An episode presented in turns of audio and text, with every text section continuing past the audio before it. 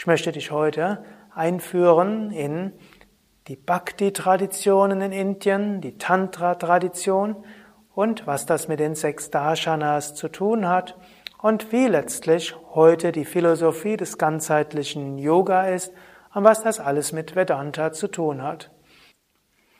Das letzte Mal hatte ich gesprochen über die Shat Darshanas, die sechs Philosophiesysteme von Purava Mimamsa. Man könnte sagen, es geht um darum, Verdienste anzusammeln, Vergehen nicht zu begehen. Und wenn du ein ethisches Leben führst, dann wirst du glücklich sein. Und du machst spirituelle Praktiken, um damit etwas zu erreichen. Es gibt ah, Vaiseshika im Sinne von ein, lebe dein Leben auch auf einer physischen Ebene gut und korrekt. Achte darauf, dass auch so wie du lebst, es den Gesetzen der Gesundheit und des beruflichen Erfolges entspricht.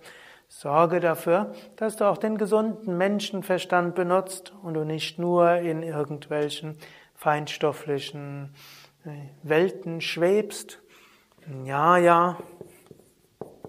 Ich könnte sagen, denke logisch, kultiviere die Logik, hinterfrage auch Dinge. Sankhya. Erkenne, es gibt hinter allem ein unendliches Bewusstsein Purusha und auf der und alles, alles, was in Veränderung begriffen ist, ist Teil der kosmischen Natur, Prakriti, alles irgendwo miteinander verbunden. Und höre auf, dich zu identifizieren mit einem Teil der Prakriti, Kapha, Psyche und so weiter. Erkenne dich als Bewusstsein hinter allem.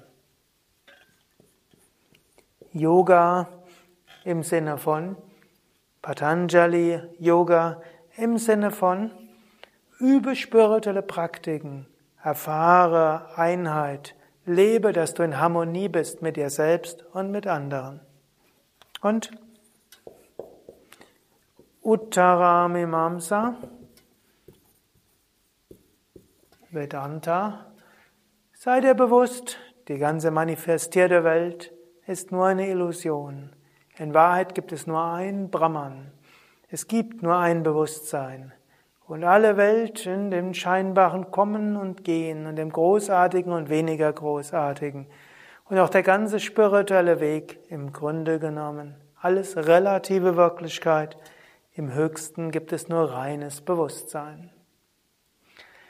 So sind die sechs Darshanas. Und aus dieser Darlegung wird ja auch klar, der moderne ganzheitliche Yoga ist ein verbindender Yoga die Tradition von Swami Shivananda, von Swami Vishnadevananda, wie wir es bei Yoga Vidya leben.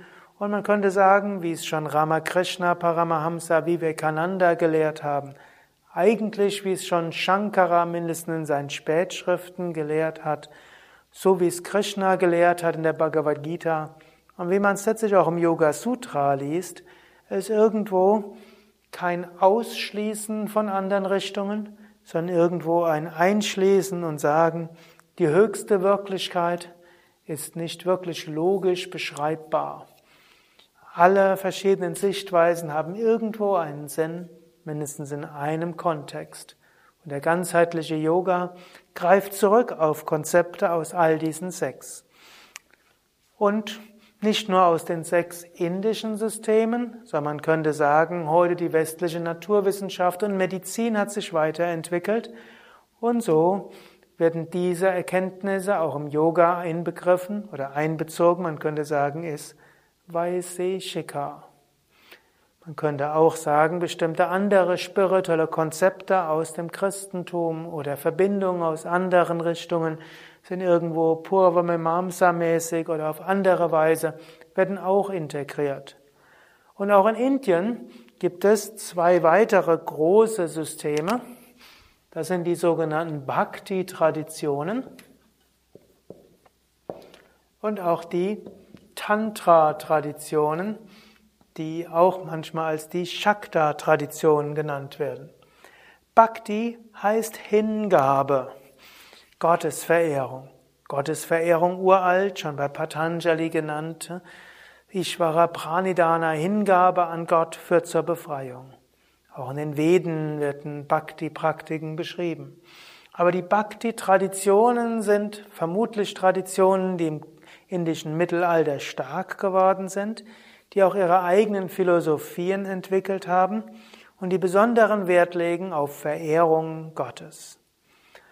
Die Bhakti-Traditionen kann man einteilen in die Vaishnava-Tradition, dann auch die Shaiva und dann Shakta-Tradition. Die Vaishnavas verehren besonders Vishnu und seine Inkarnation wie Rama und Krishna. Die Shaiva-Tradition verehren besonders Shiva und Ganesha und Subramanya, der auch Skanda und Sharavanabhava Muruga genannt wird. Und die Shakta-Traditionen, welche die göttliche Mutter verehren, als Durga, Lakshmi, Saraswati, Kali, auch als Tripura Sundari, als die zehn Mahavidyas. Es gibt viele Göttinnenverehrungen. Diese Bhakti-Traditionen können sich auch verbinden mit den klassischen Darshanas, sie können aber auch ihre eigene Philosophie entwickeln. Und im ganzheitlichen Yoga werden auch diese Bhakti-Praktiken berücksichtigt und gerade schon Shankara auf der einen Seite war ein großer Vedantin, der gesagt hat, Brahma Satyam, es gibt nur Brahman.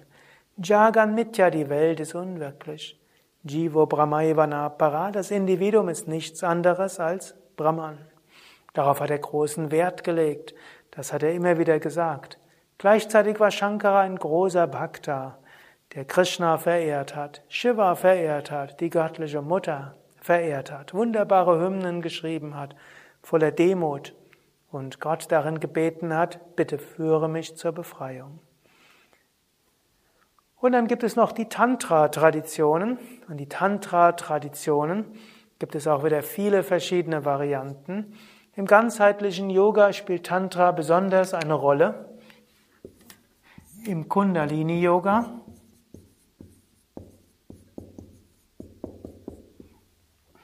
Mit seiner Theorie von Shakti und Shiva mit seiner Theorie von Kundalini und Kundalini-Erweckung und den sieben Chakras, wo es heißt, jedes Chakra symbolisiert auch eine besondere Bewusstseinsebene. Und mit seiner Aussage, mache Praktiken, erwecke die Kundalini, ist die Kundalini erweckt und im Sahasrara Chakra eins mit Shiva, dann ist die Gottverwirklichung da. Und jede andere Ebene der Schöpfung ist charakterisiert durch andere Erfahrungen. Du kannst auf allen Ebenen Verbindungen spüren. Du kannst auf allen Ebenen das Göttliche erfahren. Die höchste Ebene ist die Einheit von Shakti und Shiva. Und dann ist das verwirklicht, wovon Vedanta spricht, Sankhya spricht, Yoga im Sinne von Yoga Sutra spricht. Und im Tantra gibt es dann verschiedenste Yoga-Wege von Mantra-Yoga, Hatha-Yoga, Yantra-Yoga, Laya-Yoga und so weiter, die alle darauf aus sind, Energien zu aktivieren und zu subtiler zu machen, um schließlich Bewusstsein zu erweitern, Einheit zu erfahren. Und so bezieht das moderne ganzheitliche Yoga alles mit ein. Typischerweise wird als höchste Philosophie Uttara Mimamsa Vedanta genommen. Wir gehen davon aus, es gibt ein höchstes Bewusstsein. Um dieses höchste Bewusstsein zu erfahren, gibt es die verschiedenen Yoga-Wege. Und der Jnana-Yoga-Weg ist der Yoga, wer bin ich, woher komme ich, wohin gehe ich? Das, worüber ich ja hauptsächlich in diesen 20 Lektionen jetzt spreche. Es gibt die anderen Yoga-Wege, sei es Raja-Yoga, wie geht man mit dem Geist geschickt um, sei es Kundalini-Yoga, wie wirke ich auf Prana und Shakti, um andere Ebenen des Bewusstseins zu erfahren. Wir sind uns dabei bewusst, wir sind mit allem verbunden. Es gilt, logisch zu denken und nicht einfach blind zu folgen. Es gilt auch die physische Welt zu berücksichtigen, und es gilt ein ethisches Leben zu führen. Und wenn alles zu schwierig ist, dann bitten wir Gott um Hilfe. Und um auch um zu verhindern, dass unser Ego zu dick wird, bringen wir alles Gott dar und sehen in allem Gott. Und auch wenn der Vedantin sich manchmal fragt, wen verehre ich eigentlich? Und was soll diese Verehrung überhaupt? Es gibt doch nur Brahman. Weiß das Herz, Verehrung ist wichtig, sich verneigen ist wichtig, Hingabe ist wichtig, alles loszulassen. Oder wie es Hanuman mal gesagt hat, zu Rama, als Rama ihn fragte, wer bist du, hat er geantwortet, auf der physischen Ebene bin ich dein Diener, Bhaktiya, Bhakta. Auf der geistigen Ebene bin ich ein Teil von dir. Auf der höchsten Ebene bin ich du. Mehr Informationen auch über Vedanta, über Meditation, auch und gerade wie du Yoga vom ganzheitlichen Standpunkt aus üben kannst, auf unseren Internetseiten www.yoga-vidya.de. Und natürlich fällt es am leichtesten, sich mit besonders tiefen Fragen des Lebens zu beschäftigen, wenn man ein paar Tage weg ist von zu Hause in einer besonders spirituellen Umgebung. Zum Beispiel in einem der Yoga Vidya Ashrams, in, zum Beispiel in Bad Meinberg, Teutoburger Wald oder an der Nordsee, Allgäu oder Westerwald. Ein paar Tage weg vom Alltag, ein paar Tage intensiverer Meditation und Yoga hilft dir, dass du bereiter bist noch, dich zu beschäftigen mit Fragen wie, wer bin ich? Wohin gehe ich? Was ist wirklich? Was ist unwirklich? Was ist das höchste Ziel des Lebens? Und wie kann ich es erfahren?